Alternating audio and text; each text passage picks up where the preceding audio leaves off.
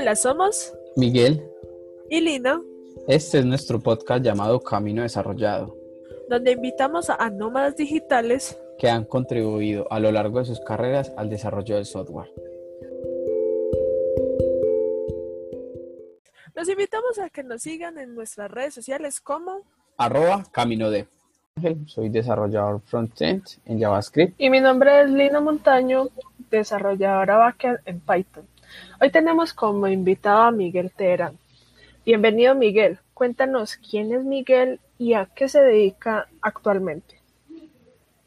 Buenas, eh, bueno, buenos días, buenas tardes y buenas noches, dependiendo de qué hora nos estén escuchando. Primero quiero agradecer por la invitación y por el espacio, por la entrevista en general. Eh, mi nombre completo es Miguel Ángel Teherán, trabajo como consultor y desarrollador de software, especialmente trabajando en backend, pero realmente pues es como un full stack.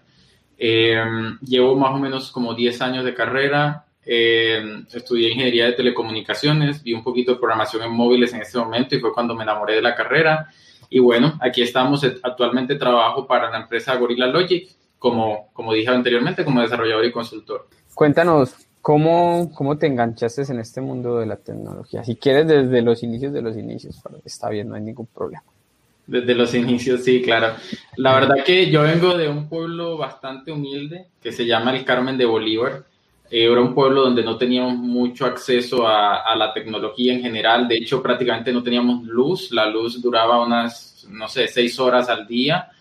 Eh, era un pueblo también donde fuimos atacados mucho por la violencia en ese momento que se vivía en el país. Era considerada una zona, una zona de alta peligrosidad hasta el 2000 algo por ahí.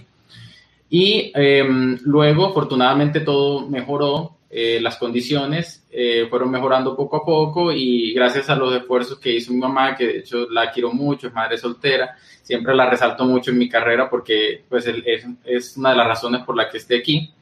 Eh, ella me compró mi primer computador, tenía como unos 13 años en ese momento y tenía varios, af- afortunadamente tenía varios amigos que les encantaba todo este tema de la computación, así que pude compartir con ellos mucho tiempo, aprender muchas cosas, en ese momento todo lo que era el hardware, ¿verdad?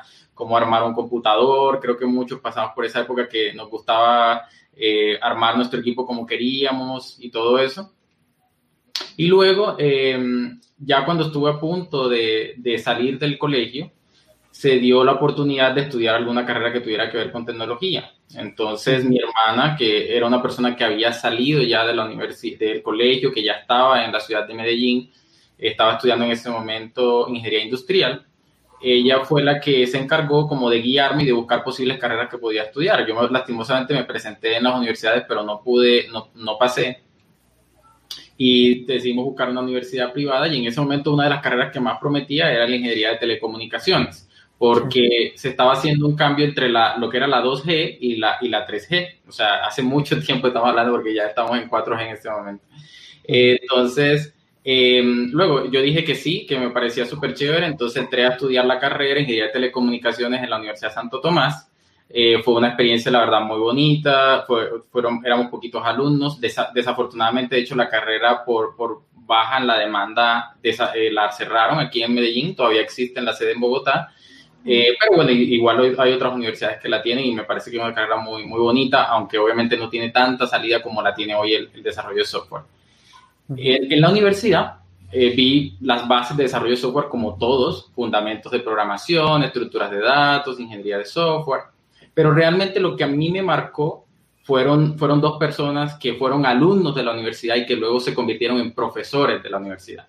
Uno de ellos se llama Juan David Gómez, eh, es considerado uno de los ingenieros mejor posicionados en, de Colombia en el extranjero. O sea, fue un, a mí me parece así increíble saber que él fue el compañero mío en algún momento eh, de la universidad, que él estaba unos semestres mucho más adelante, pero que él estuvo ahí, luego me dio clases y saber que pasó por empresas como Netflix, como arquitecto de soluciones, que luego pasó a trabajar para la NASA, que hoy está trabajando para Tesla Motors.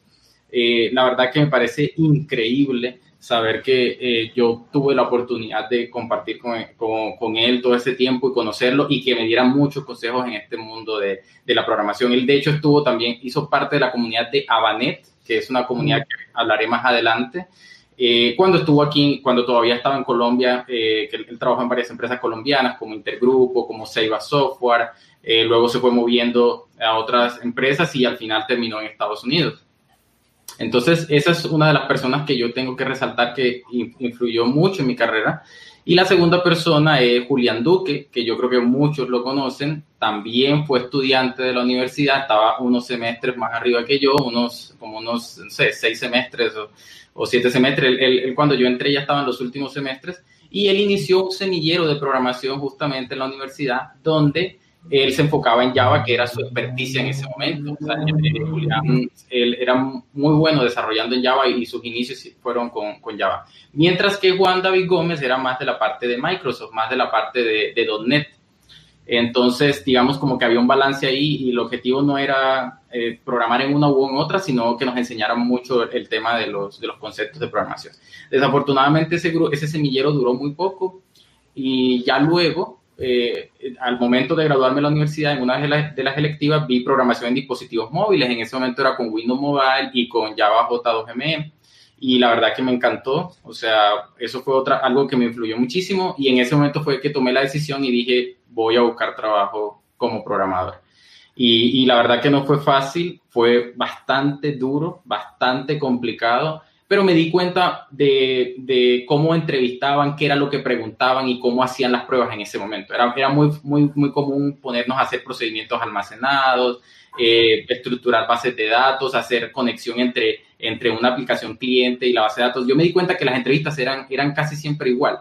Entonces yo dije, ¿qué voy a hacer ahora? Y un consejo que le doy a todos los que nos estén escuchando lo que hice fue que hice una y otra y otra vez esa, esa aplicación, esa, esa misma estructura con diferentes demos, ¿verdad? No sé, una aplicación, una tienda, por ejemplo, una tienda de zapatos, una tienda de productos, un, cine. Hice varios estilos de aplicación, pero que hacían lo mismo con la misma estructura, con la misma arquitectura y justamente luego que en la última prueba que me llamaron, cuando ya venía practicando, me pusieron a hacer lo mismo que sabía que me iban a poner a hacer y lo hice súper rápido eh, ellos se sorprendieron y, yo no estaba tan sorprendido porque por el sentido que yo no era muy teso, ¿cierto? Yo no era tan teso, realmente era porque ya lo había hecho tantas veces que para mí era, era algo natural, fue, fue como piloto automático.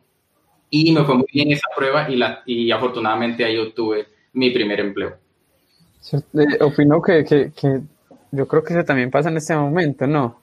Que uno no cree, pero muchas pruebas hoy en día son, por ejemplo, para frontend, la mayoría, digamos, independientemente si es Vue, Angular, son mucho CRUD, mucho CRUD y una, hacer una petición y la gente a veces como que, ay, ¿qué van a hacer en la prueba? Pero si realmente hay mucha prueba, o sea, de lo poco que he hecho, muchas pruebas son CRUDs. Ajá cualquiera de los otros elementos, pues igual a pasar del tiempo si las pruebas sí son monótonas. No, sí, definitivamente para resaltar eso, o sea, es, digamos como la buena práctica que deben seguir aquellos que estén empezando, o sea, así como tú lo mencionas, en el front hay unas pruebas muy comunes, en el back hay unas pruebas muy comunes, si se van a meter por base de datos, si UX, UI, DevOps, lo que sea, hay demasiados puestos en este momento y demasiados roles que se pueden adquirir y todos tienen pruebas muy parecidas, así que el consejo es que se concentren en, hacerlo bien, hacerlo bien en su casa para que luego brillen al momento de la entrevista. Entonces, eh, sí, ese fue, digamos, como la experiencia para poder entrar a este mundo de desarrollo de software. Entré a una empresa muy pequeña. En esa empresa aprendí muchísimo porque eran proyectos muy pequeños, o sea, demasiado pequeños. Estamos hablando de proyectos de un mes, de mes y medio, macros, a veces nos tocaba hacer migraciones, entonces no, quieren pasar esta información eh, de esta base de datos a esta otra base de datos, pero quieren filtrar datos y, y, quieren revisar logs y hacer cosas, entonces hacíamos una pequeña aplicación que hiciera ese movimiento, era como algo muy, muy de business intelligence que ahora ya se hace un poco más elegante, ¿verdad? Con todas estas herramientas de datos que tenemos. Eh, y luego pasé, duré un año trabajando ahí y luego pasé a una empresa donde duré mucho tiempo, eh, que se llama ADS Software. La verdad que es una empresa que quiero mucho, eh, tengo una muy buena relación con ellos, todavía es la hora y a veces lo asesoro en algunos temas de arquitectura, algunas tomas de decisiones. Y en ese momento trabajamos con, eh, a mí me emocionó mucho porque estaba trabajando con Silverlight. Entonces en ese momento era la moda, era como, ese era el flash de, de Microsoft, ¿verdad? Entonces era súper interesante trabajar con esa nueva tecnología. Lastimosamente, curiosamente, es una tecnología que tuvo un boom súper alto y de un momento a otro cayó y, murió. Entonces, eh, ya cuando me di cuenta que la tecnología estaba muriendo, que llevaba tanto tiempo trabajando ahí, eh, fue cuando decidí salir de, de, la, de, la, empresa y buscar otras oportunidades, ¿verdad? Entonces, salgo de esta empresa Audisoft que quería mucho, que, que, quiero demasiado, como les dije, tengo una muy buena relación con, con ellos y empiezo, a, empiezo a trabajar en empresas extranjeras. Entonces empieza a ser una, una nueva experiencia para mí el pertenecer a empresas extranjeras, tener que hablar el inglés todo el tiempo, equipos distribuidos, aplicar las metodologías ágiles tal cual como son, no como uno quiere, sino siguiendo todas las ceremonias, la retrospective, la daily, el planning, etcétera. Fue la verdad una experiencia que me cambió completamente y, yo creo que me llevó a otro nivel como desarrollador.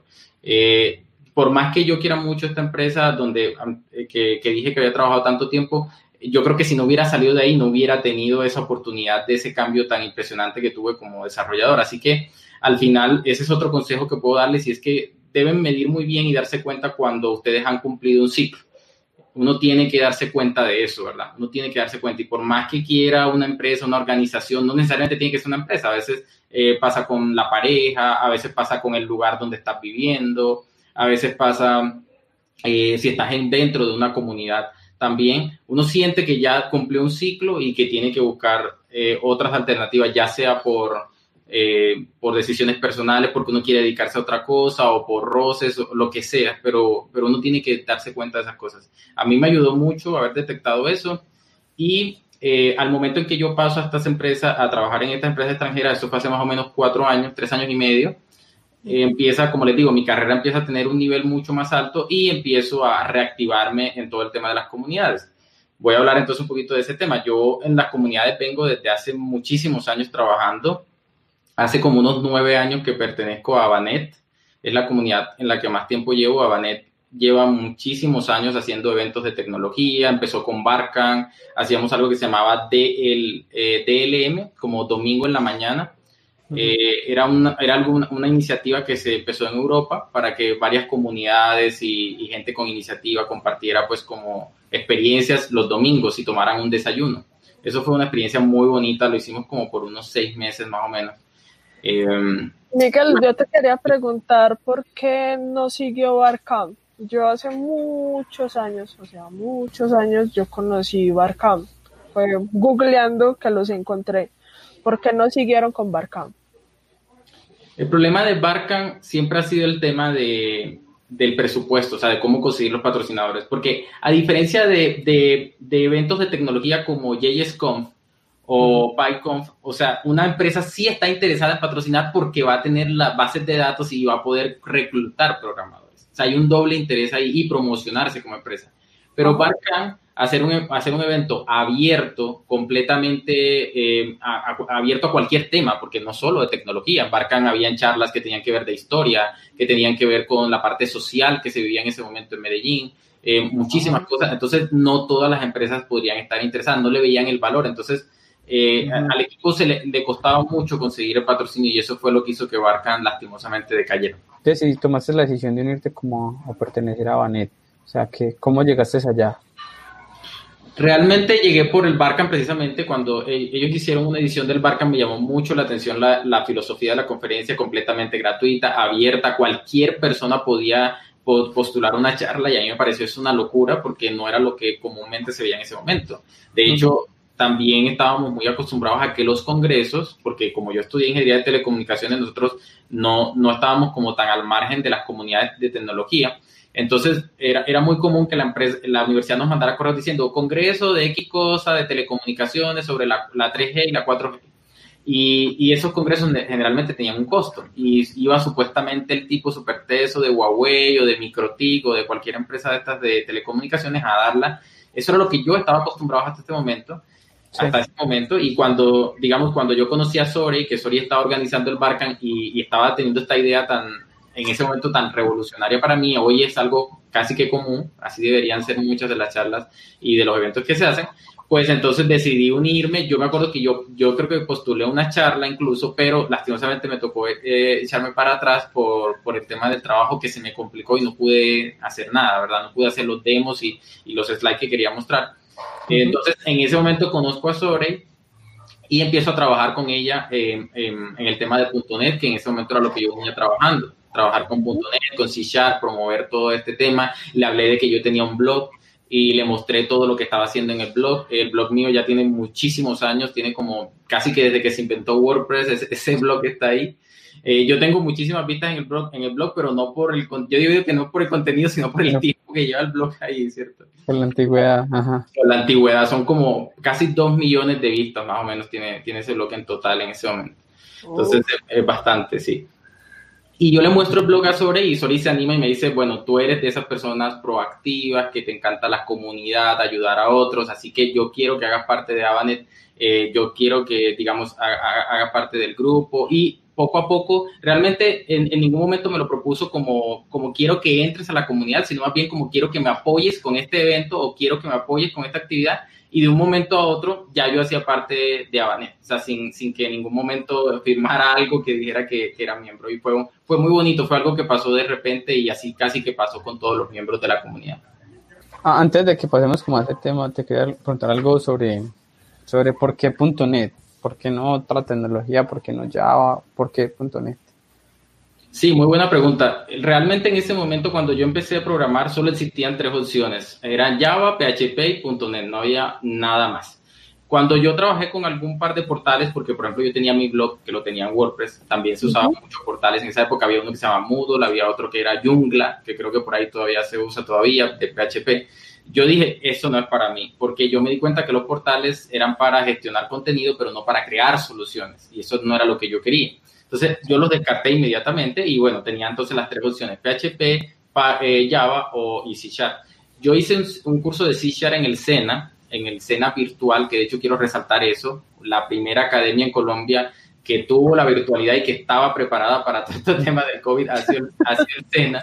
En serio, yo siempre lo resalto porque a mí no me gusta que critiquen al SENA, porque me parece que el SENA sí lo está haciendo muy bien y, y son muy avanzados tecnológicamente en muchos aspectos, a diferencia de otras universidades.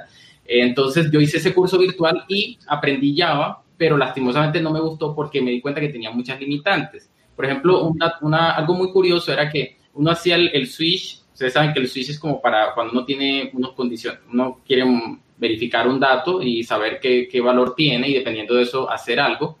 Eh, me di cuenta que solo se podía hacer con tipo char, o sea, con un único carácter, no se podía con un string completo, con, un, con una palabra, por ejemplo, con una frase y C Sharp ya permitía hacer ese tipo de cosas. Es más, yo creo que JavaScript ya lo permitía también en ese momento. Así que yo dije, ¿por qué? ¿Por qué, ¿Por qué así? Entonces hablé con algunos compañeros que trabajan con Java y me di cuenta que ellos tenían que hacer algunos truquitos para manejar eso o, incluso habían unas librerías para eso.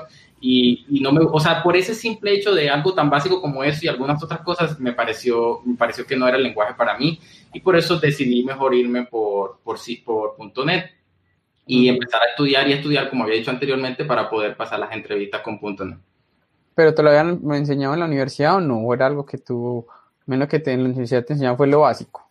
sí, me enseñaron, sí, me enseñaron lo básico, exactamente. Realmente hicimos una aplicación para Windows Mobile y era eh, agregar registros y guardar registros en una base de datos, ya, nada más. Pero realmente aprendí muchísimo y ya lo demás lo seguí estudiando yo por mi cuenta. También estudié mucho C++, recuerdo pero C++ me ayudó más que todo era el tema de la lógica, eh, aprendí, por ejemplo, a manejar archivos, que era algo que yo no, no, no, había hecho anteriormente, eso lo hizo con C++ y luego ya cuando, cuando estaba full con .NET lo hice en .NET. O sea, o sea, Miguel, que tus comienzos en sí, o sea, tus principios, la, la primer lenguaje que conociste fue C Sharp. No, fue precisamente C++. C++. Sí, sino que cuando yo entré a la universidad nos enseñaron C++ y Visual Basic. En ese momento era Visual Basic 6. Pero yo no estaba tan full en la programación porque yo estudié ingeniería de telecomunicaciones, entonces yo tenía que ver otros temas. Yo vi mucho, por ejemplo, el tema de microcontroladores, que, que de hecho si, si, si, yo empiezo a estudiar IoT me serviría mucho todo ese conocimiento que, que aprendí en ese, en ese momento, ¿verdad? Entonces, cuando yo intensifiqué el estudio de la programación fue en los últimos semestres por, por las selectivas que tomé y por, por ese impulso que me daba mucho eh, Julián Duque y Juan David Gómez, como decía, sobre todo Juan David, porque él fue profesor mío en ese momento, y él me decía mucho, la cantidad de programadores que van a necesitar eh, no los va a poder suplir Colombia. Y él me decía, aquí van a haber chinos, van a haber gente de la India, y yo no lo creía. Cuando él me decía, no lo creía. Y, precisamente años después que yo empecé, se empezó a ver en Colombia y en algunas empresas esta cantidad de gente de la India y ingenieros de otros países que han tenido que traer por la falta de talento que, que había en la ciudad en ese momento. Interesante, demasiado interesante. Sí, porque antes no, no había la, la complejidad que hoy en día tiene eh, la programación. Antes eran muy escasos. Ahora ya hay un, ya, ya tenemos, digamos que gran volumen de desarrolladores y, de buenos desarrolladores acá en Colombia. Exactamente, estoy de acuerdo contigo. Y de hecho también para mencionar ahí, el, el tema del desarrollo no era tan valorado, porque las empresas no le veían valor, o sea, eh, las empresas seguían mandando mensajeros, seguían manejando Excel para hacer cuentas. Ellos decían, pero yo por qué voy a pagar por un software que me vale 20, 30 millones de pesos, que en ese momento era mucho dinero, eh, si yo puedo manejar esto aquí, me ahorro mucho eso, ¿verdad? Pero ellos no se daban cuenta de la velocidad con la que iban a mejorar las cosas, los costos a, largo plazo que se iban a reducir. Entonces, hoy en día las empresas valoran mucho más eso y, yo creo que las empresas nacionales en este momento son, son prueba de ello. Todas las empresas ya tienen apps, todas las empresas tienen portales súper avanzados y de hecho, eh, yo, yo, diría que en Colombia, yo tengo la oportunidad de visitar algunos países de, de Sudamérica y pienso que que yo a veces comparo el tema de la tecnología con Colombia y pienso que Colombia no está mal. O sea, Colombia la verdad que está muy bien en temas de tecnología, sobre todo para el usuario final. ¿Cómo fue ese proceso, mejor dicho? ¿Era un proceso de freelance o era un proceso para contrato intervenido? ¿Cómo era el trabajo allá? ¿Era remoto? ¿Era acá? ¿Cómo era? Muy buena pregunta ese de que si era remoto, porque, porque si era full remoto, o sea, la empresa se suponía que tenía la sede y toda la parte legal en Colombia, Estamos hablando de hace casi 10 años, ¿verdad? Y en ese momento eh, trabajábamos full remoto, pero con todo lo legal en Colombia. Entonces, de hecho, mi mamá, recuerdo que mi mamá me asustó y me decía, asesórate bien, porque eso de trabajar desde la casa y que te paguen tanto, eso tiene que ser un, un lavado de activos o algo así. Entonces, era, era súper curioso porque básicamente la empresa tenía como filosofía, bueno, vamos a ahorrar plata en oficinas, en, en todo lo que, en toda esa parafernalia y vamos a pagarle mucho mejor a los desarrolladores. Siempre hacían como eh, un, sala, un, un porcentaje por encima del promedio de sueldo que había en ese momento. Entonces, cuando yo entré a esa empresa, la verdad que entré con un sueldo que comparado con las empresas nacionales era muy bueno y estaba muy contento también por eso. Eh, realmente eh, yo di una, recuerdo que yo para el Barcan di una charla sobre trabajo remoto y fue, yo me acuerdo que mucha gente me preguntaba cosas y no podía creer en ese momento que yo estaba trabajando full desde la casa, que podía trabajar donde quisiera. O sea, fue algo muy innovador que tuve la oportunidad de disfrutar antes que mucha gente, porque ahora es súper común y más con esto de la pandemia a todos nos toca hacerlo sí o sí, ¿verdad? Sí. Eh, pero en ese momento fue algo muy innovador y, me, alegra mucho haber tenido la fortuna de, de poderlo haber, vivido así. Eh, entonces, básicamente la empresa era muy pequeña, nosotros los desarrolladores tratábamos de definir los requisitos con, el diseñador del producto, eh, construíamos nosotros mismos todo, luego el producto obviamente cuando se empezó a crecer empezó a tener problemas de, de calidad, es, o por obvias razones que no tenía un proceso bien definido, no había QA, entonces luego se contrató un QA, se empezó a refinar mucho más el proceso. Eh, y esta empresa, como había dicho que era es una empresa mexicana, tiene, tiene, clientes tanto en México como en Colombia y, y, y, ahí está, ¿verdad? Les ha ido pues como muy bien con eso y en este momento les ha tocado migrar el producto de Silver, que tenían en Silverlight a tecnologías más modernas, creo que está en este momento en Angular, si no estoy mal. Eh, y muchas empresas, eh, hay como dato curioso, eh, están teniendo ese problema porque el, el, soporte final de Silverlight se va a acabar pronto y las empresas que tienen grandes productos ahí los tienen que migrar sí o sí a las carreras antes del próximo año. Te quería preguntar, por ejemplo, que ya has tenido toda una gran experiencia en diferentes empresas ¿Cómo ha sido ese proceso de postulación? Si ha sido mm, difícil y qué aprendizaje te ha dejado cada una de esas postulaciones. Si cuando te postulas también pasas de una o, o de pronto queda ahí rezagada la postulación. Digamos que lo que pasa en el proceso de desarrollo es que uno va adquiriendo cierto nivel, ¿verdad? pero a veces, cuando, a veces cuando uno intenta escalar ese nivel, uno puede estrellarse otra vez, como si fuera un junior developer que está encontrando su primer trabajo. Es, es perfectamente normal. Y pasa mucho que cuando uno tiene ese, tipo de situaciones puede sentir lo que llaman el síndrome del impostor, ¿verdad? Se puede sentir uno como un incapaz y se compara con otra persona que sí logró algo que uno no logró, cosas así por el estilo. Entonces es un tema bastante delicado y que debemos tratar. Uno siempre tiene que seguir su carrera de acuerdo a, lo que uno piensa, a lo que uno quiera, a lo que, uno lo hace feliz y a lo que uno quiere ser. Entonces, em, en el proceso que yo tuve, en el, yo duré muchos años en esta empresa que, he comentado, eh, porque me sentía muy feliz en ese momento. Y la verdad no me arrepiento en parte de haber durado el tiempo que estuve ahí porque pude dedicar mucho tiempo a mi vida personal. De pronto en ese momento descuidé un poco el tema de las comunidades. Por ejemplo, yo me retiré de Abanet por un año completo. Eh, dejé de dar charlas casi como por dos años. Eh, y fue algo que, que hizo que, que, la gente no, o sea, mucha gente digamos, ahora me dice que no me, que no, no me conocía y que me decía, bueno, yo no sabía que tú dabas charlas o que estabas en comunidades, yo no sabía de Abanet. Y es porque por ese, por esa, cierto, por ese momento oscuro en el que yo estuve completamente alejado de las redes sociales, de las comunidades, etcétera.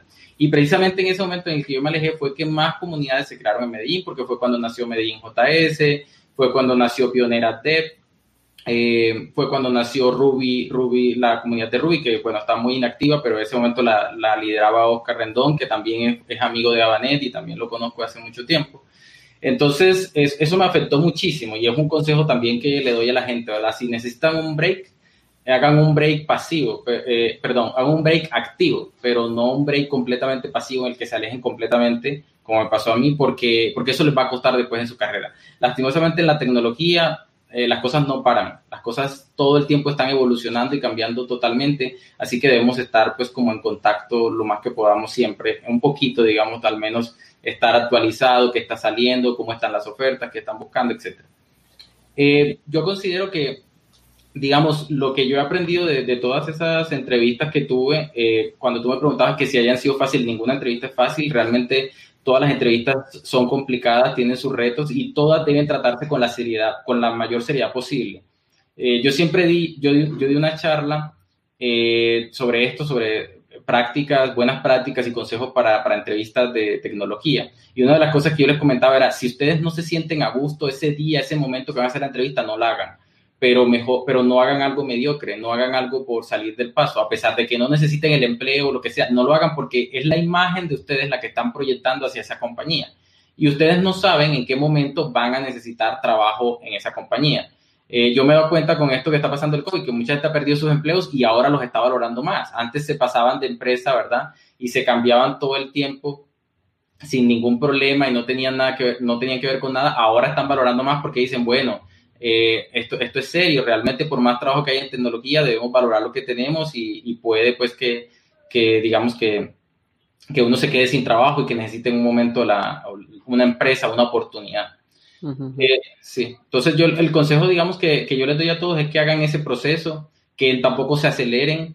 Eh, eso también es otra cosa que pasa mucho. Un, un desarrolladores que ya llevan dos años y dicen, no, es que ya yo soy el super senior y, y no me quieren pagar lo que yo quiero y no me quieren poner de líder en el proyecto. No, Realmente no es así. Eh, si tú crees que no están valorando el trabajo en tu empresa, pues busca otra, pero seguramente si te pasa lo mismo es porque realmente necesitas refinar otras cosas. A veces no es el desarrollo de software, no es, no es aprender un lenguaje de programación. A veces son los soft skills, ¿cierto? La forma en la que tú te diriges a los demás, la forma en la que tú eh, organizas tu tiempo. Todo ese tipo de cosas hay que irlas aprendiendo en, en el proceso de, de esta carrera. Por ejemplo, te preguntaba una cosa sobre, sobre cuando uno va a hacer ese cambio? Como qué tips o qué, cuando uno siente que debe cambiar, que debe cambiar de empresa, ¿en qué momento, o sea, cómo sentiste tú y que les puedes dar como a la gente de consejo, como ahí, estos pasitos, con esos pasitos ya sabes o, o interpretas que puedes dar ese cambio? Yo pienso que nosotros, digamos, todos tenemos una razón diferente para cambiar, ¿verdad? Y que ese momento nos puede llegar también en, en, diferentes espacios. Hay, hay, personas que le llega rápido, que rápidamente se aburren y hay, y hay otros que no. Todo depende de la filosofía que nosotros tengamos en la mente, porque ahora mismo, por ejemplo, pasa mucho que algunos desarrolladores solo trabajan con una tecnología, con un framework de JavaScript, y si, y si le lo mueven a otro, entonces ya no, ya no quieren, y lo primero que hacen es renunciar y empezar a buscar trabajo. Yo respeto ese tipo de cosas porque al final, digamos, cada quien es libre de hacer eso, ¿verdad? Entonces, en ese caso, tu momento de cambiar, ¿cuándo es? Pues cuando ya no te sientas a gusto con la tecnología que estés trabajando, ¿verdad? Eh, pero yo pienso, yo no pienso de esa manera, yo pienso que eso está mal. Yo pienso que nosotros como profesionales de tecnología estamos hechos para dar soluciones tecnológicas, no para ser fan de un, de un framework o para ser fan de un lenguaje de programación. Entonces, yo pienso que si lo miramos desde ese aspecto, yo pienso que el momento justo para cambiar de un trabajo es cuando realmente tú estés buscando un nuevo reto.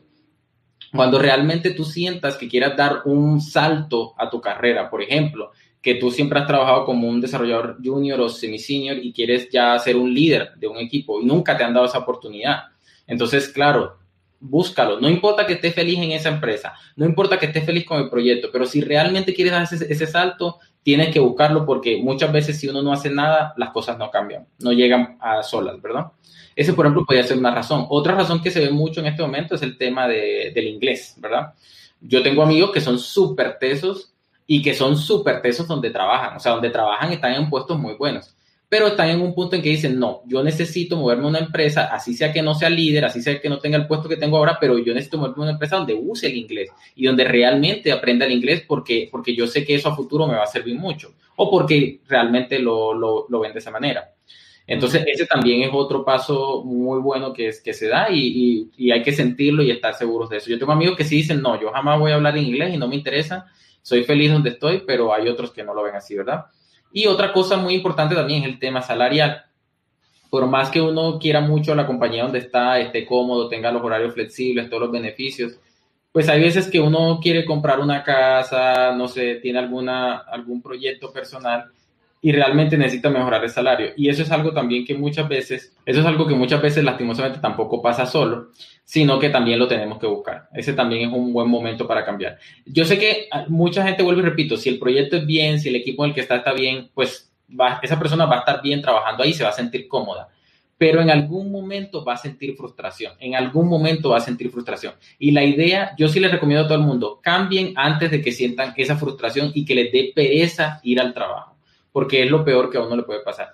Siempre lo mejor es uno estar feliz y también tratar de cambiar en el momento en que uno no necesite urgentemente cambiar, ¿verdad? Por ejemplo, como la gente que, que, digamos, eh, no sé, sufrió un acoso y, no, y no, la empresa no dice nada, o por ejemplo, la gente que, que quedó sin empleo y tiene que correr a buscar. Realmente a veces eso nos hace sentir un poco desesperados en el momento de las entrevistas o nos hace sentir un poco eh, decaídos, tristes y eso es, eso es malo. Entonces lo ideal siempre es buscar empleo cuando no lo necesitemos tanto, ¿verdad? Cuando no tengamos esa, esa necesidad tan, tan, tan, no sé, como tan, tan inmediata.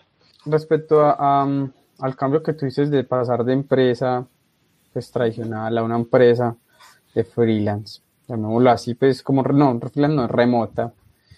¿Cómo, ¿Cómo, fue ese cambio? Me imagino, para si hoy en día es complicado para algunos, ¿cómo fue para ti ese cambio de ese remoto a, o sea, de ser tradicional a remoto? Fue muy complicado.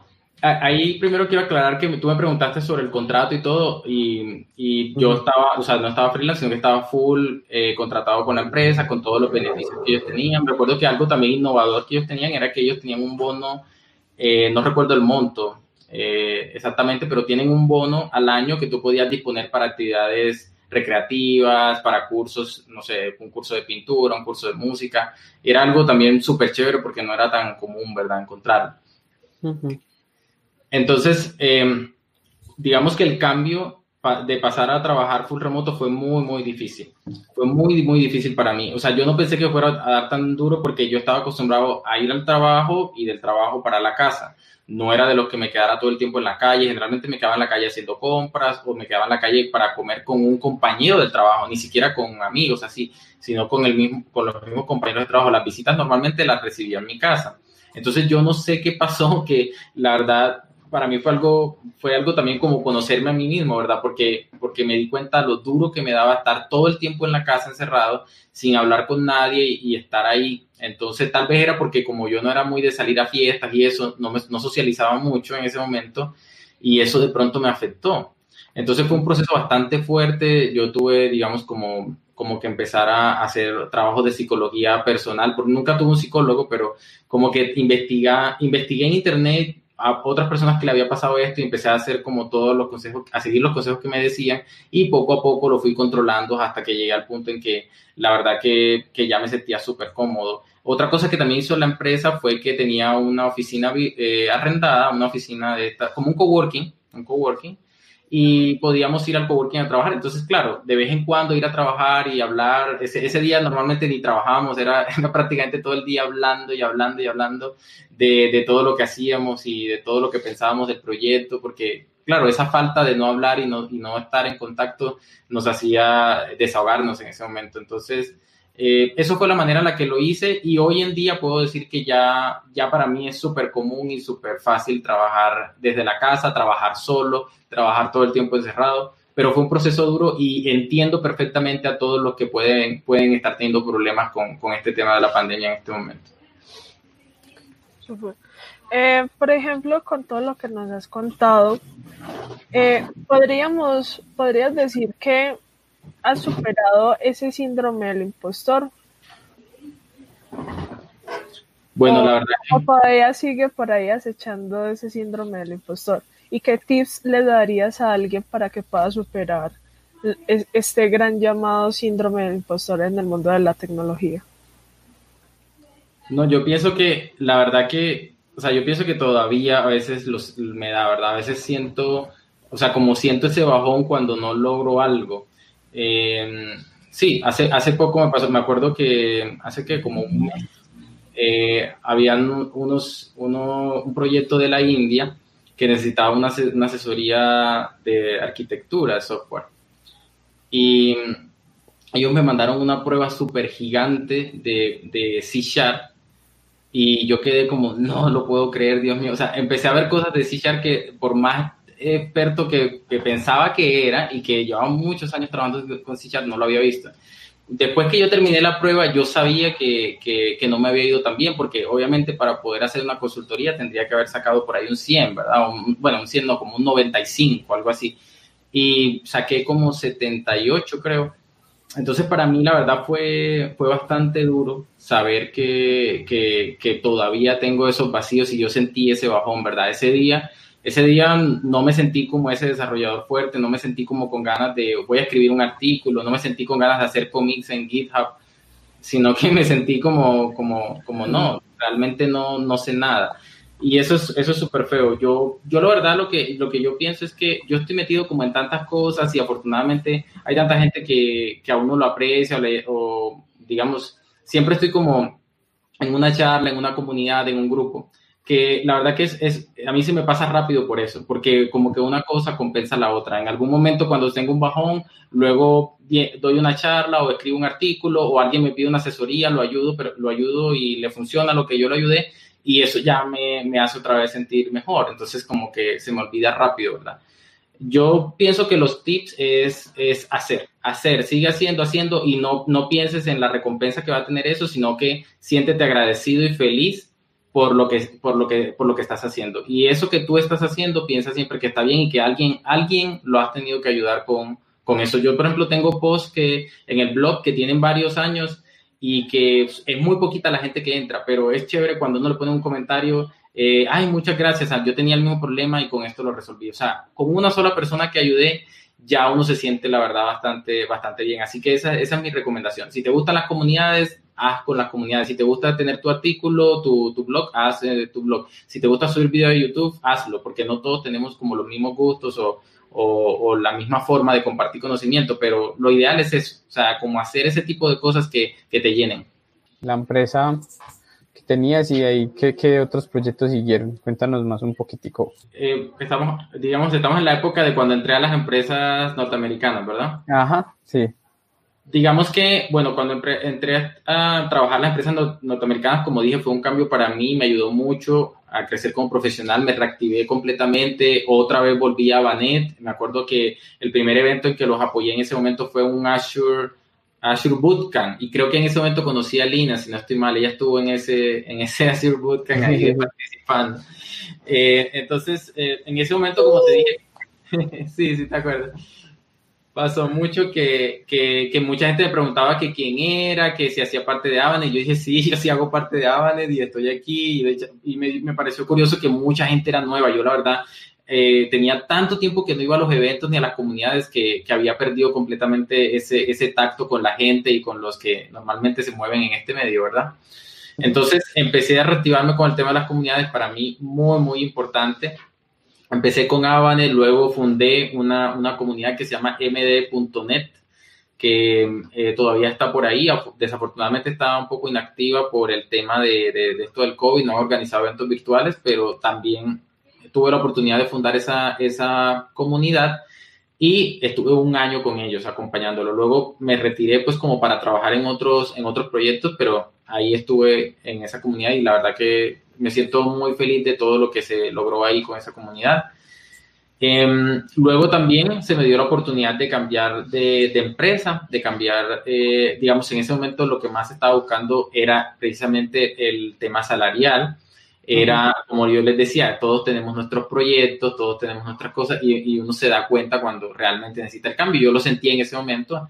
Busqué una oportunidad muy buena y fue, era full remoto, la verdad que estaba súper contento trabajando en esa compañía, se llama Nearshore, la recomiendo full 100%, todos los que quieran un trabajo full remoto, eh, les recomiendo esa empresa, la verdad que me trataron muy bien, el proyecto me gustó mucho, aprendí muchísimo. Pero cuando estaba trabajando en esa empresa, precisamente me contacta Gorilla Logic, la empresa en la que estoy en este momento, me hablan por LinkedIn como muchas veces y obviamente le lavan el cerebro a uno, ¿verdad? Le pintan una maravilla, sí, sí. Sí, pintan una maravilla, te dicen, no, mira que tenemos mil oportunidades, que esto, que lo otro, que vamos a entrar fuerte a Medellín, somos una empresa muy buena. Y precisamente tenía un amigo de Costa Rica trabajando para Gorilla Logic. Eh, entonces le pregunté todo, que me dijera todo y me decía, no, esta empresa es genial, me la vendió también súper bien. Y fue cuando yo decido hacer el proceso con ellos. ¿Qué ventaja tuve? Que yo la verdad no tenía, yo, yo soy sincero con esto y se lo digo a mi jefe en Gorilla, yo la verdad no tenía ni la más mínima intención de, de, de pasarme para Gorilla en ese momento. Sí, o sea, yo la verdad, yo, yo estaba tan feliz en la empresa estaba antes que yo decía, bueno, yo voy a hacer la entrevista porque, porque ajá, pero como decimos en la costa, porque ajá. Porque ajá. Porque ajá. Sí, porque ajá. Porque ajá. Pero no porque realmente tenía esa urgencia de cambiar. Y yo creo que eso fue lo que más me ayudó con Gorila. Eso fue lo que, lo que hizo que las entrevistas las hiciera así full. O sea, yo quedé en Gorila hasta como un senior, senior consultant. Eh, y fui súper recomendado por el que me hizo la entrevista técnica.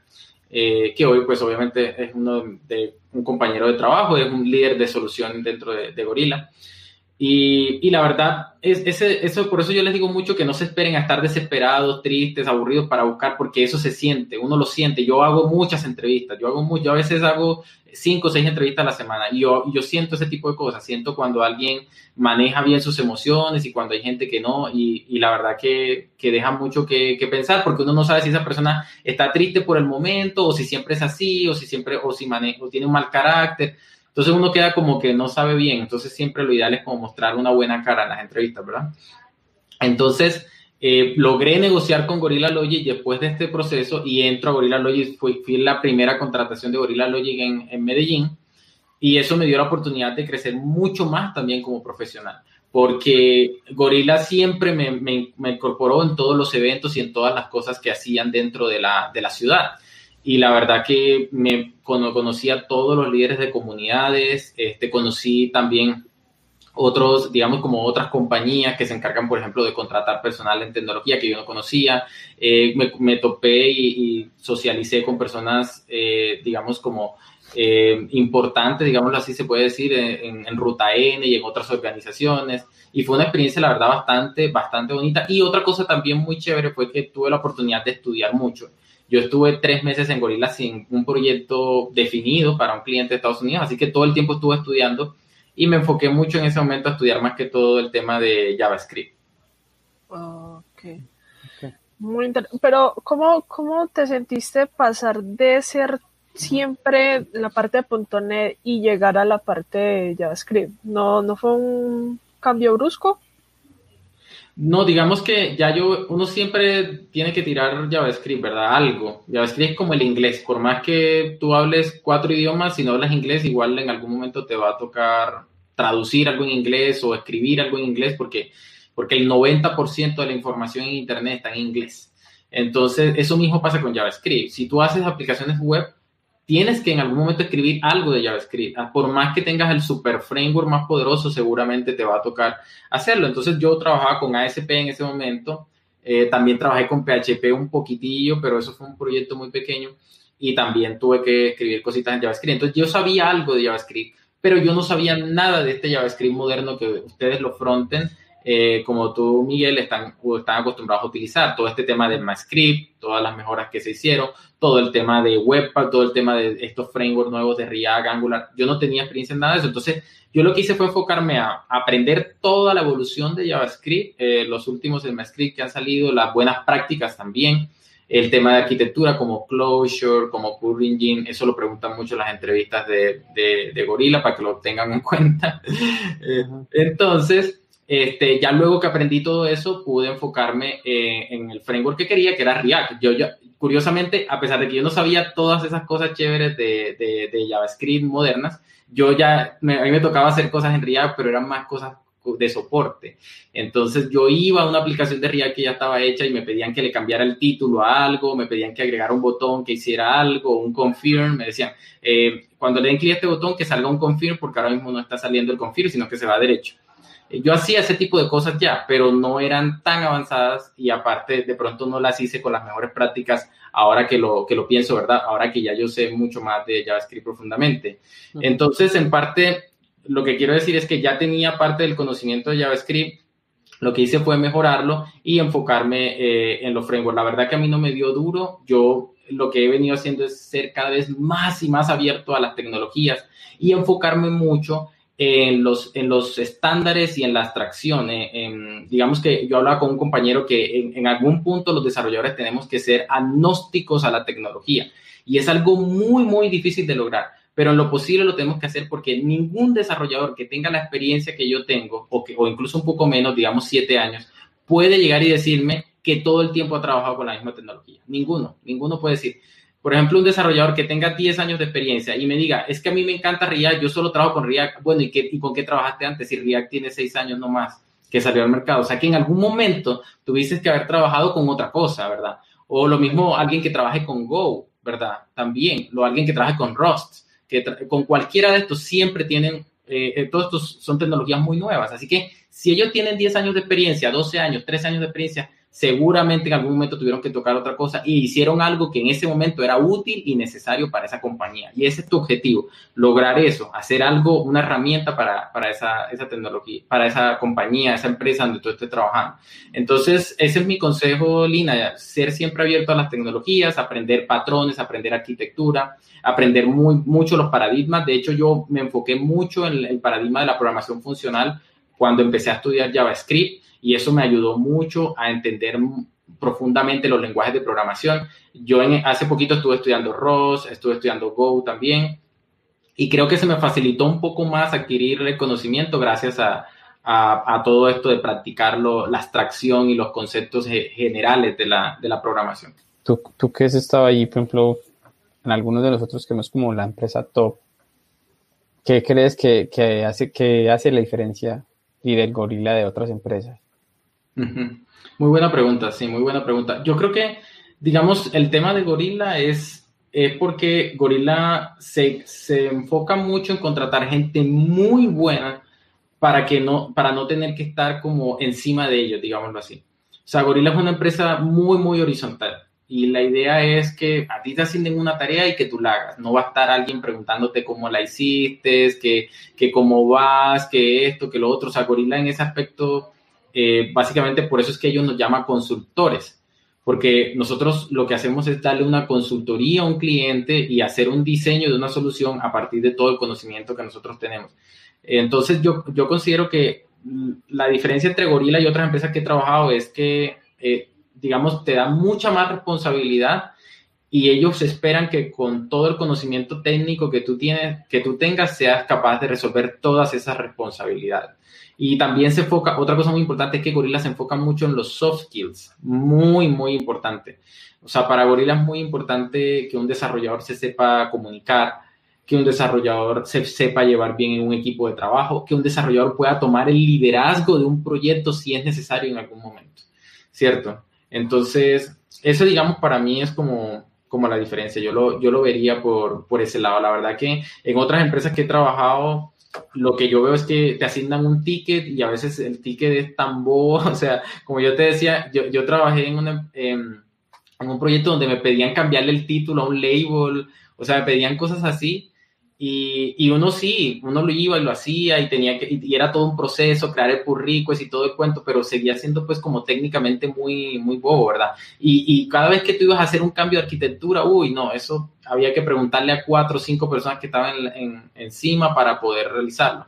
Y esa es la diferencia con Gorilla. O sea, Gorilla yo ahora mismo puedo diseñar y proponer cambios de arquitectura en el proyecto que yo estoy. Eh, incluso proponer, si se va a crear un proyecto nuevo, yo puedo construir la arquitectura de ese proyecto y, definir cómo quiero que, que, que, quede construido y eso es algo que yo no podía hacer antes.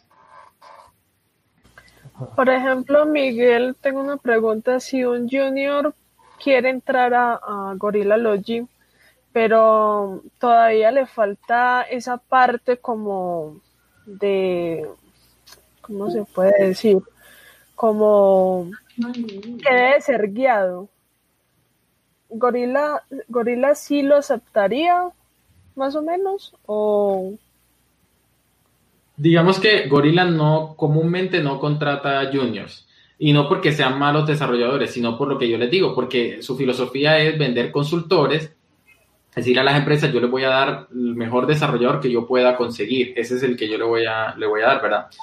Eh, pero o sea, ha habido excepciones. Gorilla ha tenido eh, como unos, eh, unos proyectos, ¿cómo se dice? Como unos programas, unos programas en los que, en los que hace bootcamps en las universidades y aquellos que le va súper bien y son muy buenos los contrata. Son personas que ni siquiera de pronto tienen la experiencia, no tienen, digamos, como los eh, ni siquiera, o sea, no tiene ni siquiera su primera experiencia laboral, su primera experiencia laboral va a ser en Gorila y así, y aún así Gorila les da la oportunidad. Normalmente, de hecho, estas personas quedan en un proceso de aprendizaje durante un tiempo en la empresa, o sea, ni siquiera pasan a un proyecto directamente por, por digamos, por este tema de adaptación, por, por ser su primera experiencia y todo eso. Entonces, es algo que pasa, Gorila tiene sus programas, pero no es tan común, no es tan común. Entonces, yo, yo le sugeriría siempre a las personas que, que adquirieran experiencia primero y todo eso antes de, entrar a Gorila para que también tampoco pierdan la oportunidad, porque esa es otra cosa fea, ¿verdad? Que de pronto entren a Gorila y la, exigencia de trabajo de nivel técnico sea tan alta que de pronto esa, esa, persona tenga que salir y haya perdido una oportunidad muy buena, ¿verdad? Entonces, eso, eso digamos es como como lo que, lo que se desea evitar. Yo, yo aconsejaría a, a una persona junior eh, estar estudiando todo el tiempo. Ese sería mi consejo, estar estudiando todo el tiempo, estar mejorando, mejorando y también coger mucha confianza, ¿verdad? Siempre que te pregunten algo o que hablen de un tema, eh, que tú, digamos, estés en la conversación y sepas de lo que están hablando. Eh, cuando tú tengas toda esa confianza, yo creo que ya no eres un junior, definitivamente. O sea, ya estás, ya estás en un paso a ser mid y muy probablemente estás haciendo ya los pinitos para llegar a ser un senior developer. Qué bacano. Eh, respecto a um, todo lo que hemos hablado pues de las carreras y de, lo que ha pasado, ¿cuál ha sido esa experiencia que, que, te ha sido como más gratificante, que te gustaría como compartirla? Eh, digamos como en qué empresa o en qué proyecto? No, en general, en tu, ¿En general? tu carrera, que algo que te marcó y te fue muy gratificante ese momento y te gustaría como compartirlo? Pues yo creo que hay, hay varios. Realmente conseguir mi primer empleo para mí fue algo muy emocionante. O sea, en ese momento yo lo valoré y lo miré como, como el inicio de, de una carrera que, que, yo a veces siento que ha ido más rápido de lo que pensaba, ¿verdad? Eh, y, y, me gusta eso, o sea, saber que, que, poco a poco he ido logrando todo lo que, lo que yo pensaba en ese momento. Eso para mí fue, fue algo muy, muy bonito. Eh, otra cosa también que me impactó mucho fue la primera vez que tuve la oportunidad de ser líder. Eh, la, primera, la primera oportunidad siendo líder, eso fue hace más o menos como unos seis años. Eh, tuve la oportunidad de ser líder, de contratar personas, de hacer el diseño de las pruebas, eh, las entrevistas para estas personas. tuve la oportunidad de tomar decisiones de fondo dentro de la empresa. Por ejemplo, algo que hice era que estábamos trabajando con SBN, ese repositorio, y yo migré todo ese repositorio a Git. Y, eso fue alguna locura, o sea, yo tenía mucho miedo porque obviamente estamos hablando del código de la empresa, eh, la, prácticamente la razón por la que existe la empresa por ese código, porque eso era lo que hacían, vender ese producto. Y fue muy riesgoso para mí y también fue una, una, apuesta muy arriesgada trabajar con Git cuando habían otros repositorios que en ese momento se estaban, estaban igual de populares como Team Foundation Server, estaba Mercurial, eh, habían otros, pero obviamente Git ganó la batalla, todos lo sabemos ahora. Hoy en día sabemos que Git ganó la batalla de eso y fue una muy buena decisión eh, que bueno, también le acompaña la suerte a uno, porque en la tecnología también todo es suerte. O sea, si yo escojo ahora Angular, React o, o Step, no, tengo que escoger alguno, ¿verdad? Y yo no sé cuál de esos pueda desaparecer o pueda eh, bajar en términos de popularidad futuro. Uno, uno no lo sabe, sobre todo cuando uno escoge una tecnología muy nueva. Entonces fue una apuesta y la verdad que fue muy buena y fue algo que fue muy gratificante también para mí. Otra cosa también fue obviamente mi primer trabajo para una empresa extranjera porque fueron tres entrevistas en inglés y la verdad que, o sea, yo en ese momento el inglés mío era súper malo, o sea, malísimo, malísimo, malísimo y yo no tengo ni idea. Yo le decía a mi mamá, yo no sé cómo pasé esas entrevistas, pero bueno, pasé. Pasé y ya tengo el trabajo y ahora a pagar un curso de inglés. Y eso fue precisamente lo primero que hice. Con el primer sueldo fui y pagué un curso de inglés.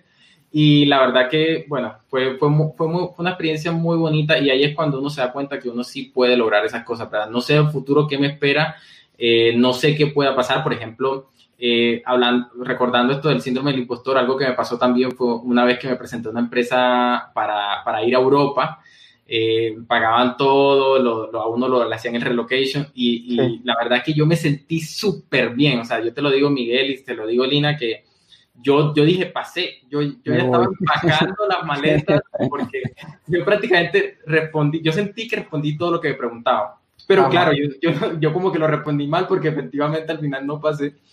Y, y la verdad que fue, fue muy frustrante para mí. O sea, ahí fue cuando otra vez sentí eso del síndrome del impostor y me sentí súper mal. Y me di cuenta que yo tenía que pasar por un otro proceso ah, para poder lograr, lograr eso. Y es el proceso que estoy viviendo en este momento en la, en la empresa donde estoy en este momento.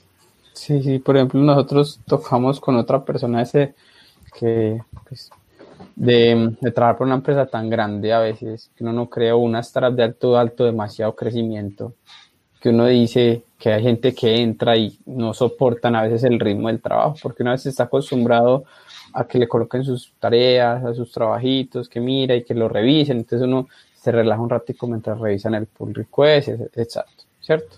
Pero ya llega un punto de que tú eres responsable de todo lo que haces y hay gente que no soporta eso. Y realmente, por ejemplo, imagino a alguien que que no tiene como esa tónica, entra al Liergolira y dos o tres meses se está abriendo y no le está gustando la forma de trabajar.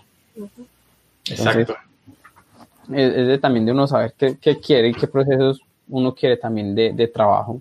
Resulta que nosotros estuvimos como investigándote un poquito. Estuvimos salqueando. Eh, salqueándose, exacto. Y supimos o sabemos que eres profesor en algunas plataformas. Cuéntanos qué, cómo ha sido ese proceso y qué te ha gustado. Sí, eso, eso de hecho lo olvidé mencionar cuando hablabas de este tema de cuando me preguntaste sobre las cosas que, esos momentos que me hicieron sentir bien, ¿cierto? O que me, me marcaron. Y ese también es otro momento, cuando yo di la, la, el primer training que di oficialmente, pero no eh, como charla, no como un workshop en un meetup, sino profesionalmente hablando para una empresa y por el cual cobré dinero, la primera vez que cobraba por, por algo, por mi conocimiento. Eh, de esa manera, la verdad que fue algo muy gratificante para mí.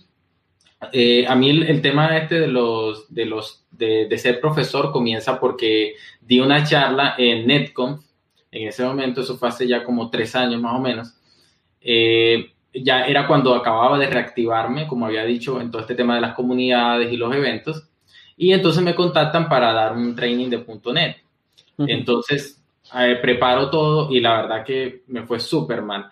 Fue para mí, fue para mí muy gratificante saber que iba a dar las clases y todo el tema, pero las primeras clases fueron un desastre. El Visual Studio se bloqueaba todo el tiempo, eh, no me funcionaba lo que estaba haciendo, este, no tenía los slides, los slides preparados, o sea, me tocó utilizar unos slides que ya tenía un profesor previamente, pero bueno, eso tampoco fue mi culpa, sino porque también me contactaron para dar clase prácticamente un día antes y al día siguiente ya tenía la clase, entonces, entonces fue, eso también me afectó. Eh, pero, pero luego poco a poco me fui adaptando, me fui adaptando, fui mejorando y también recibí eh, otra vez el mismo proceso. Es como si entrara como el junior, junior, acabo de salir a la universidad. Entonces soy un junior dando clases, soy un junior como profesor, como instructor de tecnología. Y, es, y uno tiene que entender eso, porque esa es otra cosa. Yo no puedo tener el ego de decir, no, pero es que yo tengo ocho años de experiencia laboral, siete, años, ¿cómo me van a decir a mí cómo tengo que dar las clases o cómo me van a decir a mí que, yo no sé? Y no se trata de eso, porque es otro reto muy diferente, no se trata de saber, se trata de transmitir el conocimiento. Es un, es un reto muy diferente. Entonces, cuando yo empiezo con eso, me empiezo a dar cuenta de eso y empiezo a vivir ese proceso para poder enseñar, para poder practicar, eh, volver a las bases, que esa es otra cosa que a uno se le olvida, uno empieza a pensar mucho más macro, ¿verdad? Vamos a hacer esta solución con estos servicios y esto, pero no. a mí me tocaba enseñar la sintaxis de lo más básico que había en C Sharp y a mí me tocó, obviamente, recordar eh, mucha de esa sintaxis que uno a veces no usa en el día a día, pero que necesita enseñar. Entonces fue algo muy bonito. Empecé con una academia en Medellín que se llama CD Sistemas.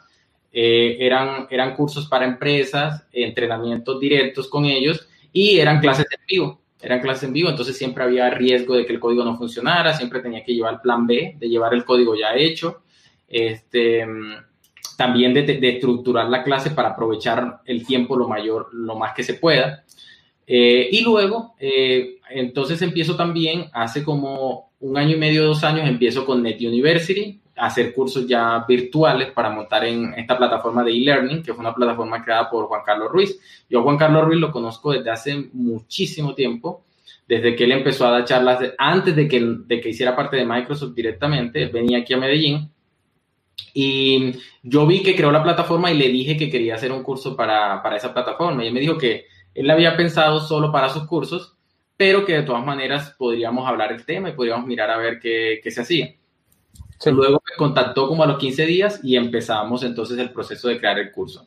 Eh, ahí fue cuando yo me di cuenta que realmente me gustaba mucho más hacer los cursos así porque yo tenía obviamente toda la facilidad de volver a grabar una y otra vez, de decir las cosas como quería, eh, de colocar recursos, de colocar cuestionarios dentro de la plataforma de e-learning para verificar los conocimientos del estudiante, cosas muy interesantes que no se podían hacer, eh, que no eran fáciles de hacer dentro de una clase en vivo, y más cuando el, reloj estaba sonando y yo tenía que dar todo un tema súper avanzado y completo en menos de dos horas.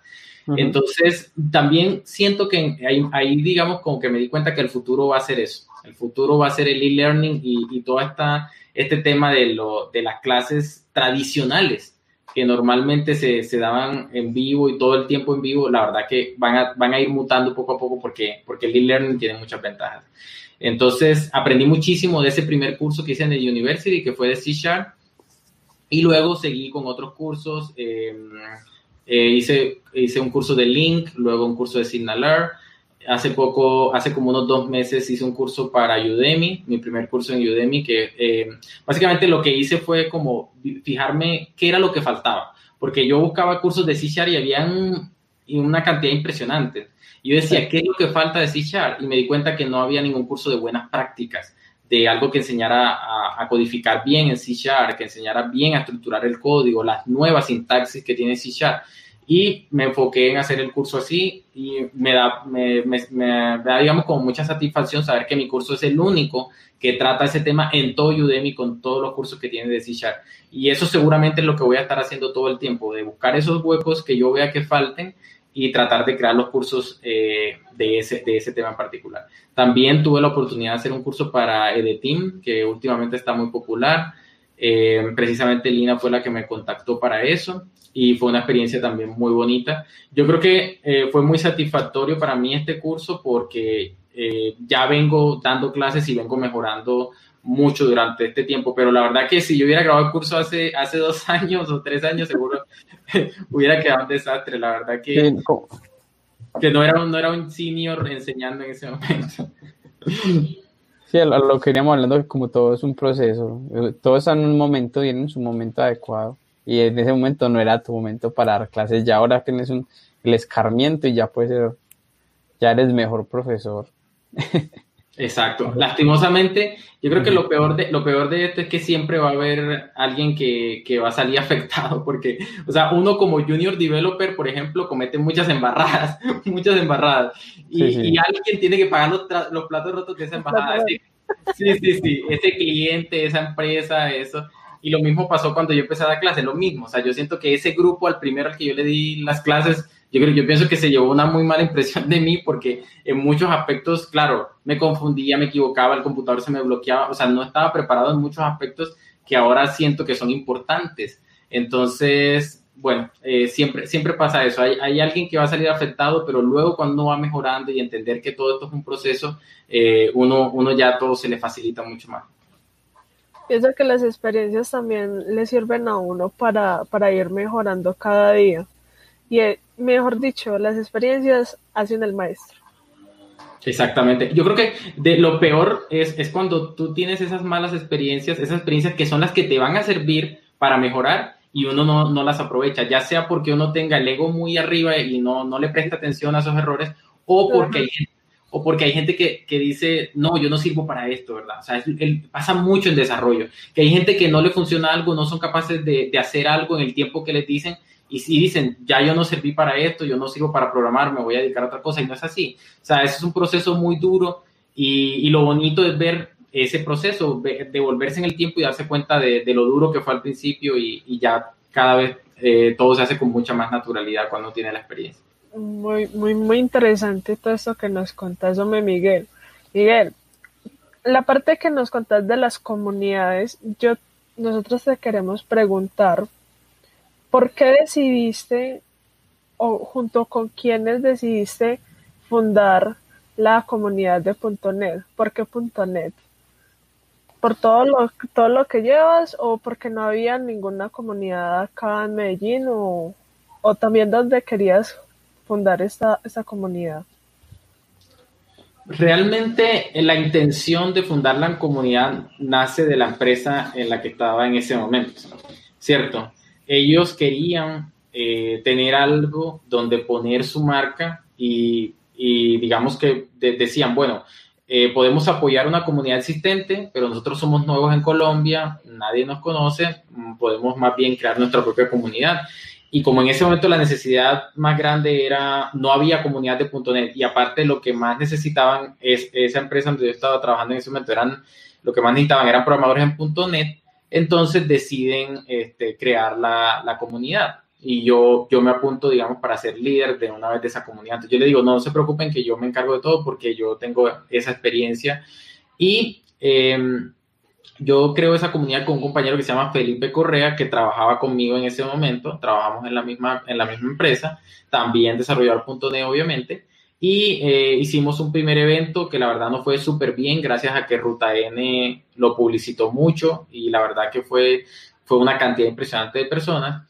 Y luego se decide entonces continuar con la comunidad. Entonces definimos un budget que la empresa nos iba a dar todos los meses y a partir de ese budget empezamos a, a, hacer los meetups mensuales. En ese momento en la comunidad está Kevin Kevin Ricardo, que también hace parte de Abanet, eh, está con nosotros en Abanet, y también está eh, Giovanni Alzate, una persona que respeto mucho en este tema de tecnologías Microsoft, sobre todo a nivel de arquitectura, es muy, muy, muy teso. Eh, de hecho, ahora que apareció esto de Git, Git Stabs para, para proponer a personas que, digamos que, que tienen muchas estrellas o que aportan mucho en Git, eh, una de las personas que va a proponer va a ser él porque él tiene unos repositorios con una cantidad impresionante de estrellas y con unas utilidades muy, muy buenas. Entonces, eh, la verdad que eh, esa es la historia de la comunidad. Yo siento que a, veces me dan ganas como de, regresar a la comunidad, de estar con ellos, ¿verdad?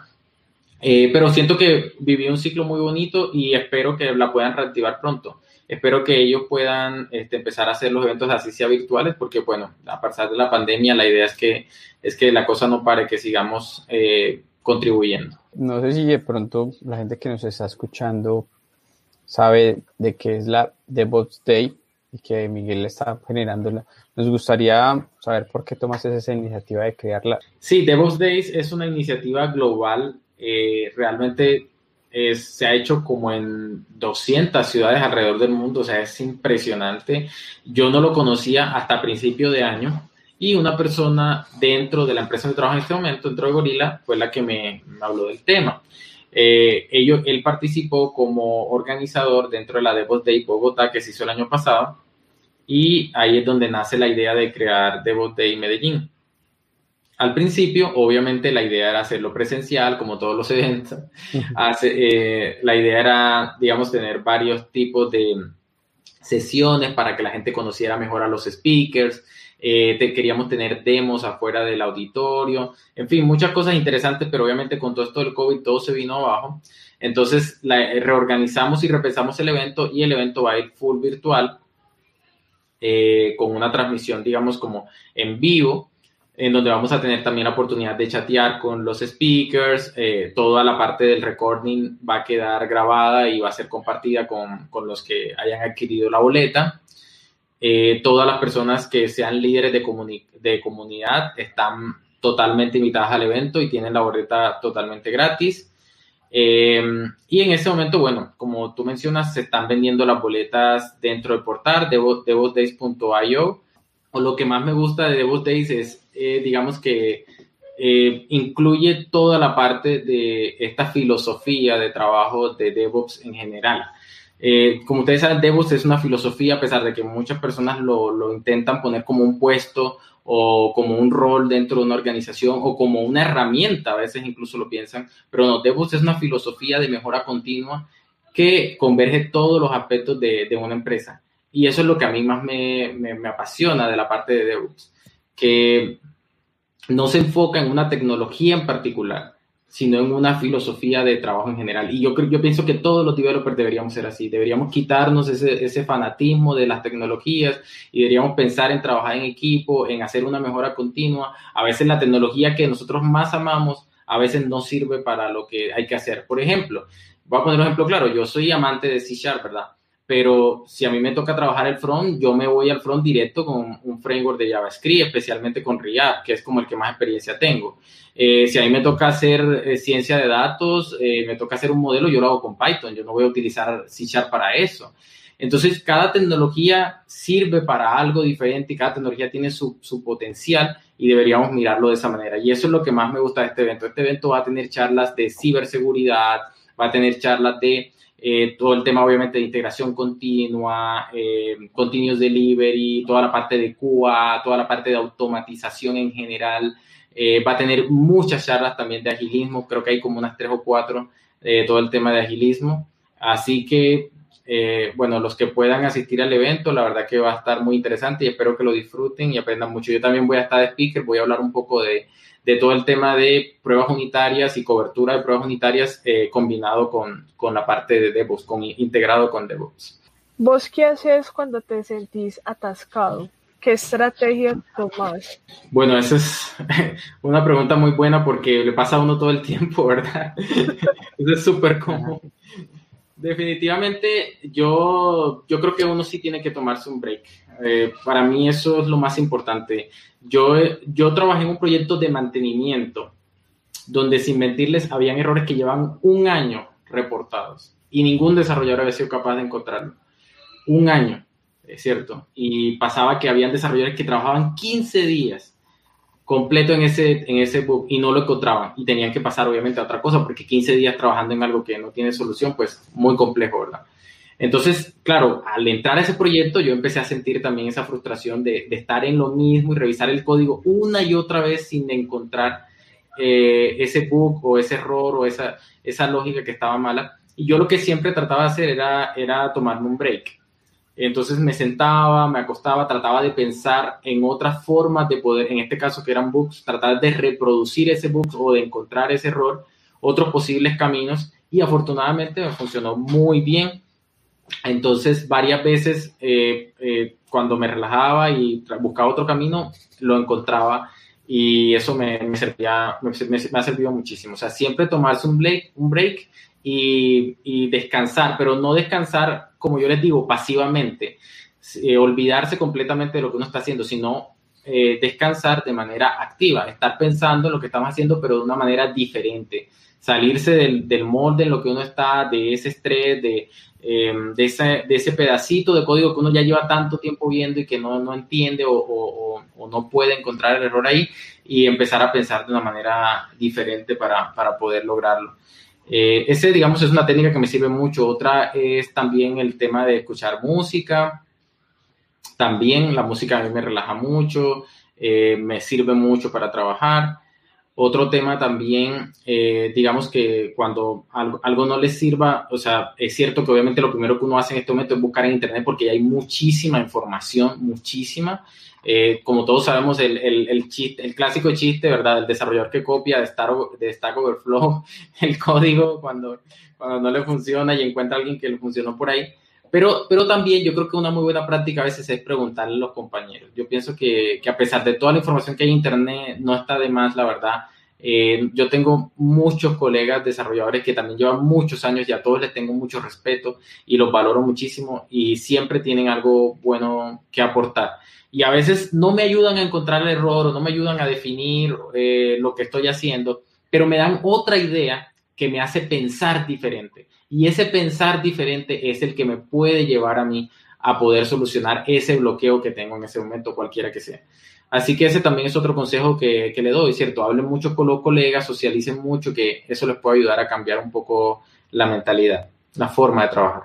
¿Qué consejo le harías a una persona no solamente que esté empezando en la programación, sino que esté empezando en cualquier área, sea el marketing, sea el diseño? ¿Qué consejo le darías a esa persona? Yo pienso que el mejor consejo que yo les puedo dar, que me ayudó a mí muchísimo para crecer rápidamente eh, como profesional, es, es, ser muy apasionados en lo que, en lo que se hace. Estar en todo, eh, leer de todo, aprender de todo y encontrar al final eso que, que te hace feliz, eso que te hace eh, querer hacer las cosas.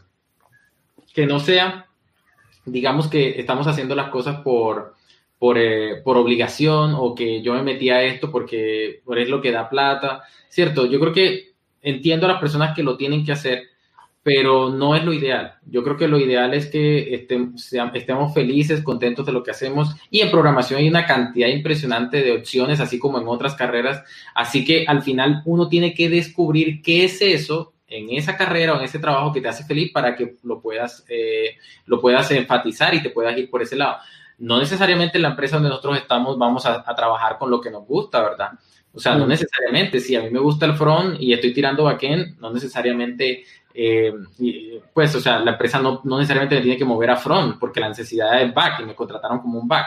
Pero si a mí me gusta el front, yo puedo hacer mis tutoriales, yo puedo estar viendo videos todo el tiempo, puedo estar haciendo mi portafolio en, con, todas las tecnologías de front que hay y eso te va a, hacer feliz y eso te va a volver un gran profesional y en algún momento seguramente te va a salir esa oportunidad.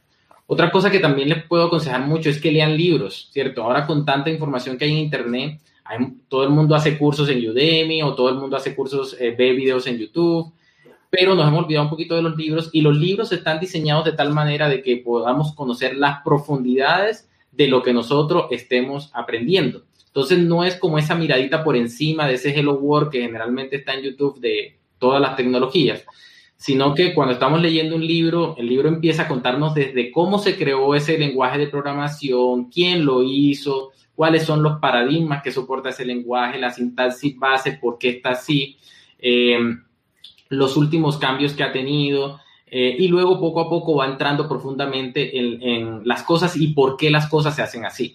A veces nos enseñan mucho en, en estos videos que yo he visto mucho en YouTube y, en los cursos que, he visto, a veces eh, eh, se enfatiza mucho en, el hacer, pero no en, por qué se hacen así. Y eso tiene una razón de ser. Y en tecnología tiene que ver mucho con los fundamentos de la programación, con los paradigmas de la programación, con todo el tema de, de los patrones de diseño, etcétera. Entonces, yo pienso que eh, debemos conservar todavía este tema de, de, seguir leyendo libros. En algunas carreras todavía se mantiene mucho, como la medicina, el derecho, pero en el tema, por ejemplo, de la programación, del diseño gráfico, de UX UI, se ha ido perdiendo poco a poco y la gente ya se concentra más en, en ver videos y, y, eso. Es otro consejo que, que, yo puedo dar, pero no todos aprendemos de la misma manera, así que cada quien es libre, digamos, de escoger el, el medio por el que, el que quiera aprender.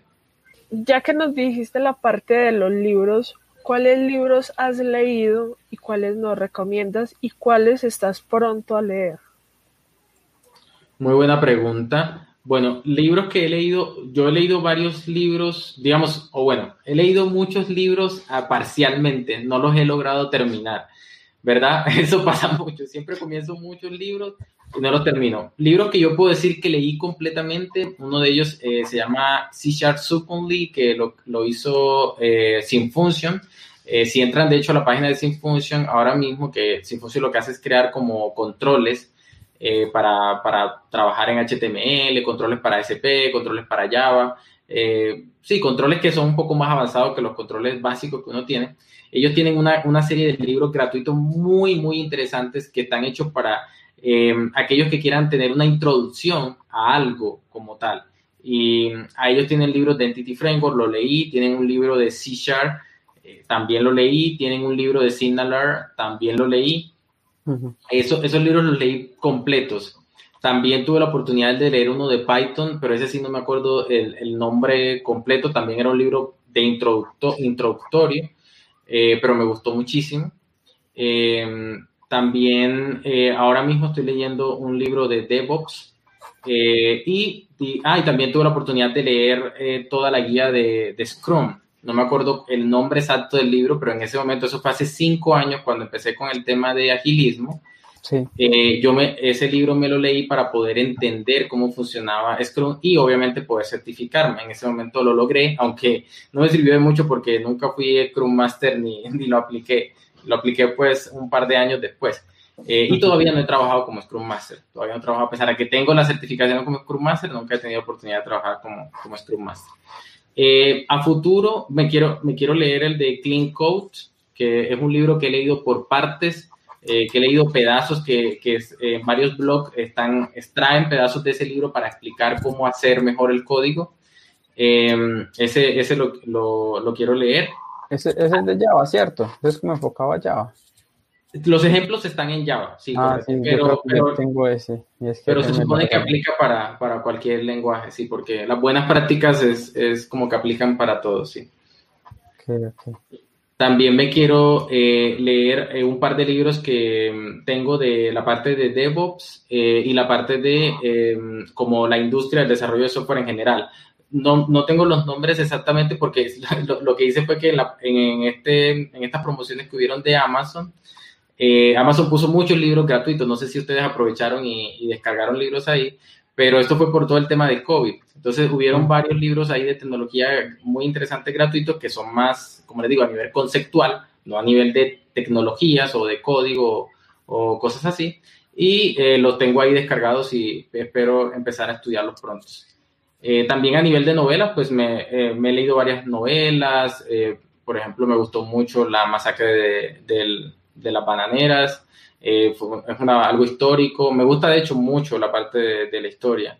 Entonces sí, tengo una, una, también un libro de espionaje que se llaman como, como, creo que son los 100, creo que son los 100 espías más famosos de la historia. Ese libro también me lo leí completo, me gustó muchísimo. Hay, de hecho, un dato curioso, hay un videojuego que se llama Resistencia en PlayStation y uno de los, de los personajes de ese juego es, es, tiene el nombre de un espía, de un espía famoso que se llama Nathan Hare. Entonces, bueno, como dato curioso ahí, dato random. Eh, pero sí, la verdad que eso, eso, digamos, son como más o menos los libros que he leído. Como, como, como dije al principio, muchos libros no los he terminado, pero no puedo negar que todos me han aportado mucho, la verdad. Todos me han aportado algo y de todos he sacado este, alguna una buena enseñanza. Así como también, digamos, lo he hecho con los videos y con, y con otros, otros mecanismos por los que he estudiado, porque yo no solo soy profesor, ¿verdad? Uno siempre es alumno también, tiene que estar todo el tiempo estudiando. Pero, pero los libros tienen la particularidad de que me han enseñado muchas cosas a profundidad en temas de tecnología que no había podido entender o que no había visto en otra parte en la que había estudiado previamente. Eh, Miguel, aparte de, de programar, ¿qué, ¿cuáles son tus hobbies? Buena pregunta, no habíamos hablado de eso, de hecho. Eh, realmente sí, la gran mayoría del tiempo sí la dedico a programar o a estudiar cosas de programación o a leer, pero bueno, yo también tengo una vida personal y una de las cosas que solía hacer muchísimo era, era trotar. Eh, yo alcancé a trotar dos medias maratones, este, eh, ah, prácticamente creo que trotaba un día por medio, unos 10 kilómetros, eh, y tenía, digamos, como esa pasión, ¿verdad? O sea, me sentía tan feliz después de terminar de trotar como, como cuando me compilaba el código, sentía la misma felicidad. Pero lastimosamente tengo que contarles algo y es que yo empecé a tener problemas respiratorios. Y resulta que Medellín es una ciudad, para los que no, no, lo conocen o no viven en la ciudad, Medellín es una ciudad que tiene problemas de contaminación muy graves. Medellín es una, una ciudad que tiene problemas con el smog y todo eso. Y yo adquirí una enfermedad pulmonar por, por trotar en, en, ambientes abiertos y trotar varias veces que, digamos, en épocas en las que la contaminación en Medellín estaba bastante fuerte. Entonces, yo dejé de trotar y me alivié y se me quitaron todas las enfermedades que tenía y todos los problemas que tenía. Así que lastimosamente sigo haciendo ejercicio, me encanta, el ciclismo también me gusta muchísimo, eh, me gusta mucho ver ciclismo también, pero ya todo lo hago en, indoor, ¿verdad? En un gimnasio. Eh, y también, pues, pues, todavía salgo, pero ya no en, en, días que estén muy contaminados, no lo hago tan seguido como antes, que era prácticamente un día de por medio que, que trotaba, como les decía. Eh, otra cosa que me encanta es el tema del cine, me gustan mucho las películas, sobre todo de historia, como les decía, de nuevo la historia, la, todo lo que tenga que ver con historia me encanta, por ejemplo, me encantó la serie de Marco Polo de Netflix, súper recomendada. Sí, muy buena. Muy, muy buena.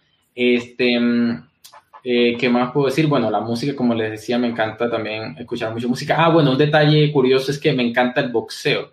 En los deportes, si ponen mis deportes favoritos son ciclismo y boxeo. Son, son esos dos, me, fascina.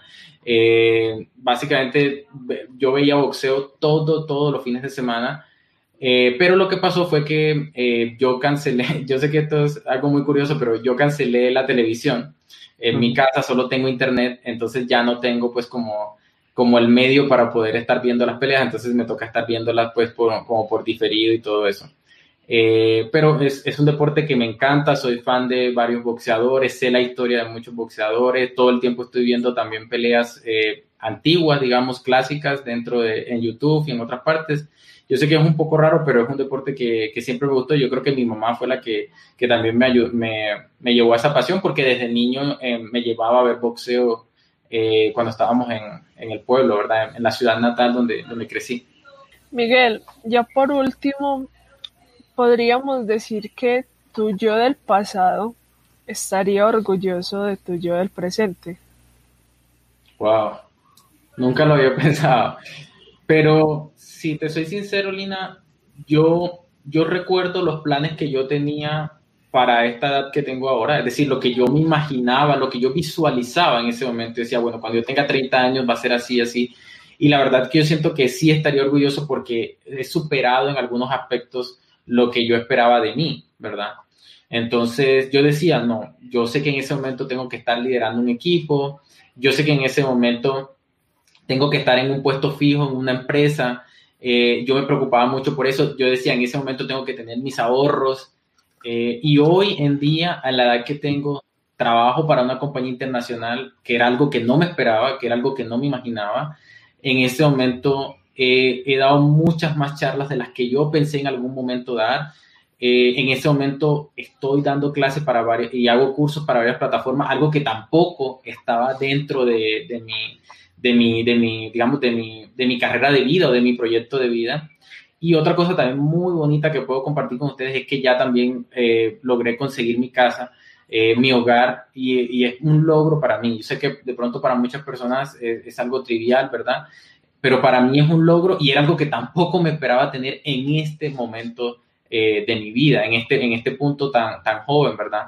Eh, porque yo sí lo pensaba, pero en, a una edad mucho más avanzada. Así que puedo decir que sí por, es, por esas razones, pero no es algo por el que yo me, digamos, voy a bajar la guardia o por la que yo me creo o se me suba el ego. Realmente, como dije, yo puedo ser senior en muchas cosas, pero sigue siendo junior en muchas otras más y, y voy a querer seguir mejorando todo el tiempo y mi consejo es ese, no importa la edad que tengan, no importa la posición en la que se encuentren, siempre tengan esa humildad de saber y de identificar cuáles son esas cosas en las que tienen que mejorar cada día.